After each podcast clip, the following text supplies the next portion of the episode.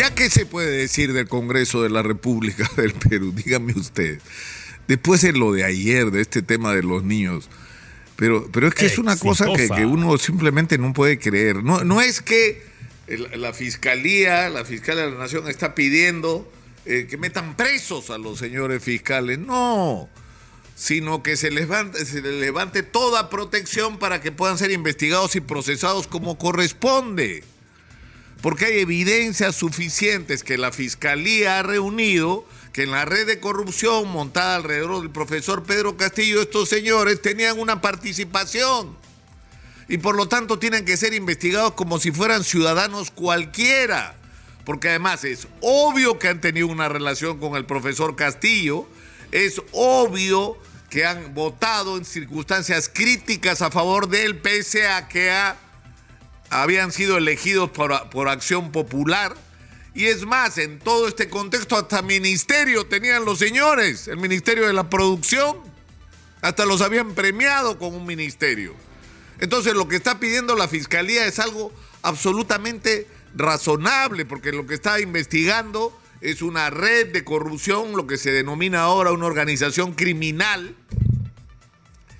Y, lo lógico es que el Congreso actúe en consecuencia, pero no se alcanzan los votos. Y no se alcanzan los votos porque los otros los encubren y porque se protegen unos a otros el procedimiento sobre los mochasueldos, pero si las evidencias están, son palpables, están los testimonios, los documentos están sobre la mesa, le han robado el sueldo a sus trabajadores, deberían echarlo por la ventana. No, hay que cumplir el debido proceso, hay que seguir paso a paso, hay que tomarlo con cuidado. ¿Por qué? Porque están midiendo las consecuencias de una decisión de esa naturaleza, porque además la mayor parte de ellos tienen rabo de paja y probablemente están en el juego, tú me sacas por esto, yo te saco lo tuyo. Y estamos en este contexto cuando la agenda ciudadana está desesperadamente esperando una respuesta. Tenemos crisis a todos los niveles. La ministra de Salud el otro día ha dicho acá, hay, en medio de la crisis de la salud pública que tenemos, agudizada por el dengue, hay 57 hospitales parados. ¿Por qué? Porque están en litigios. Porque como la construcción de hospitales en el Perú ha sido una ladronera, donde todo el mundo ha querido morder, entonces los procesos se han vuelto engorrosos, se han hecho adendas, se han prorrogado los plazos porque salía un funcionario, entraba uno nuevo y el nuevo también quería su tajada. Entonces todo esto se ha enredado de una manera infernal y estamos en arbitrajes, en juicios, en procesos que por supuesto tienen que terminar y de la manera más rápidamente posible, pero eso no puede quitarle a los ciudadanos el tener derecho a acceder a esos hospitales, muchos de los cuales están prácticamente terminados y no se pueden poner en operación porque no se ha cumplido el trámite formal de la entrega del hospital. Pero para hacer la entrega del hospital se tienen que haber saneado todos los asuntos pendientes y como no se han saneado los asuntos pendientes, entonces ahí está el hospital parado en algunos casos años. Entonces la ministra de Salud le dice, señores congresistas, hagamos una cosa, vamos a separar la instalación, inauguración y operación del hospital de los procesos. Que los hospitales todos se pongan en, en, funcionamiento al servicio de los ciudadanos y que paralelamente se vayan resolviendo los asuntos pendientes. Y de esa manera nadie tendría de qué quejarse ahí está esperando. Están ocupados, pues, en cuidarse las espaldas unos a otros, en sus enjuagues, en sus amarres. Lo de la elección del defensor del pueblo es increíble. Es decir, el abogado de Vladimir Cerrón, que ha sido un notable participante del partido del señor Ollantumala, involucrado en gravísimos casos de corrupción y a punto de que su juicio empiece. El señor es el defensor del pueblo. ¿Con el voto de quién? De Keiko Fujimori de Acción Popular, de Alianza para el Progreso, de Podemos.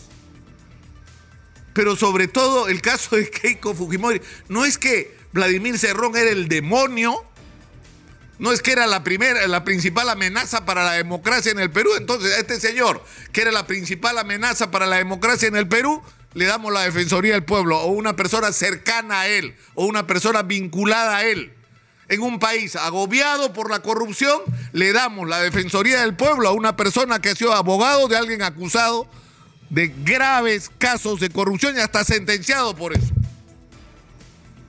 es que todo vale.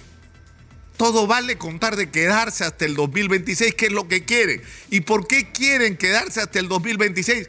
Porque si se adelantan las elecciones, sus destinos serían inciertos. Porque saben que si hay elecciones el 2026, Keiko no sería electa. Y lo dicen las encuestas que ya está haciendo Ipsos, aunque no la publica. Porque si hay elecciones el 2026, de repente eh, termina de candidato, entonces hay que sacarlo hay que sacarlo bien, pues ganándole con los votos. O se convierte en una amenaza Antaurumala y ¿qué creen? Que van a resolver por decreto la amenaza Antaurumala, que es el verdadero chavismo en el Perú.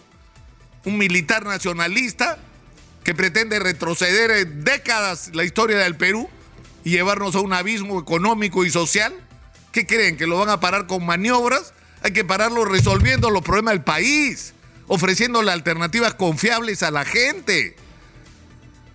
Entonces, ¿qué quieren? ¿Quedarse hasta el 2026? Acomodé lugar y están dispuestos a hacer cualquier cosa. Ayer yo no podía creer escuchar al congresista Guido Bellido, que era un incendiario, diciendo, oiga, pero si fuimos elegidos hasta el 2026, ¿dónde ha visto usted que empieza un partido que dura 90 minutos y usted lo quiere acabar en el minuto 30 o algo así? Dijo. Guido Bellido, defendiendo que se quieren quedar todos del bracito hasta el 2026 y por eso resulta yo no sé el sentimiento que produce lo que pasa en Ecuador. Hay una tremenda crisis política que en muchos aspectos se parece a la peruana. Hay una confrontación total, es insostenible, insostenible la situación en Ecuador. El gobierno enfrentado a la mayoría del Congreso, que se neutraliza mutuamente y el país no da un paso para adelante mientras sus problemas se multiplican se abre una investigación contra el presidente. Algunos dicen que hay evidencias de que el presidente está involucrado en actos de corrupción. Y al final, ¿cuál es la solución a esto? Ya que se vayan todos porque tienen un nivel de descrédito brutal. No tiene ni 5% de aprobación o no tenía la Asamblea de Ecuador y el presidente tiene con las justas 85 o, o perdón, 15% de aprobación. Es decir, la inmensa mayoría de los ecuatorianos no, quieren, no querían ni al presidente ni a la asamblea. ¿Y cuál es la solución en esta situación excepcional y tan complicada? Destrabar la situación política y adelantar las elecciones. Y las elecciones van a ocurrir en 88 días. El 20 de agosto y si hay segunda vuelta será en octubre. Es decir, que en seis meses, en el peor de los casos, Ecuador tendrá nuevas autoridades. Y eso debería restablecer o permitir y abrir el espacio para manejar las cosas de una manera distinta y que la polarización no los asfixie como nos está asfixiando a nosotros. Pero nosotros no somos capaces de encontrar una salida de esa naturaleza. Porque el otro problema que tenemos como ciudadanos es ya, se va, renuncian, se van todos, se adelantan las elecciones ya. ¿Y por quién vamos a votar? ¿Por quién vamos a votar? ¿Cuál es la alternativa en la que los ciudadanos podemos confiar? ¿A quién le vamos a, entregar el poder con el convencimiento de que no nos va a traicionar? de que no va a terminar robándonos como han hecho los otros o traicionando sus promesas o gobernando de espaldas al, interés de la gente y permitiendo que la crisis de salud continúe, que la crisis de la educación continúe, que la infraestructura siga siendo una vergüenza en comparación a cualquier país vecino que sigamos sin planes nacionales. Ayer discutía con un biólogo alemán sobre el proyecto de Chancay y, terminamos en un discurso sobre los temas políticos. Obviamente que los chinos tienen una estrategia y parte de esa estrategia de crecimiento económico y de práctica invasión del mundo por la vía económica, dentro de ese plan el puerto de Chancay es importante para ellos. La pregunta es cuál es nuestro plan. Ellos tienen el suyo, nosotros deberíamos tener el nuestro, que ellos se beneficien, está bien, pero también tenemos que beneficiarnos nosotros. Pero para eso necesitamos un plan como país, pero ¿qué plan vamos a tener como país si tenemos este Congreso, que son como garrapatas prendidos de sus curules? En fin, hay que pensar una cosa finalmente. Eh, ¿Quiénes son los responsables de que la, de que la vergüenza de clase política sea lo que los partidos, en primer lugar. Porque esto que son los congresistas son los partidos, que además existen, son, son una ilusión, no existen abajo, no están en la sociedad, la gente tiene problemas y los partidos no están presentes en los problemas de la gente. Entonces los partidos que escogen de esa manera a sus candidatos, candidatos que en muchos casos pagaron por su curul, pues déjense de historia, pagaron por estar ahí. Y miren cuál es el resultado, pero también es responsabilidad nuestra, de los ciudadanos, de la gente que votó por ellos, de la gente que los encubró y los llevó a donde están.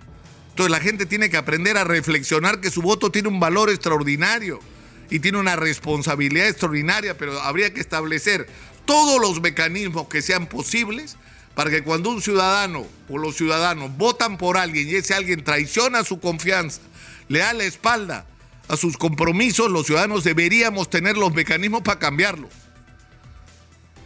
Eso deberíamos tenerlo en las manos y lamentablemente no lo tenemos, pero en fin, así estamos. Los niños se quedan y según todos los indicios, hasta el 2026 como los otros. Qué barbaridad. Soy Nicolás Lucar, estamos en Hablemos Claro, esto es exitosa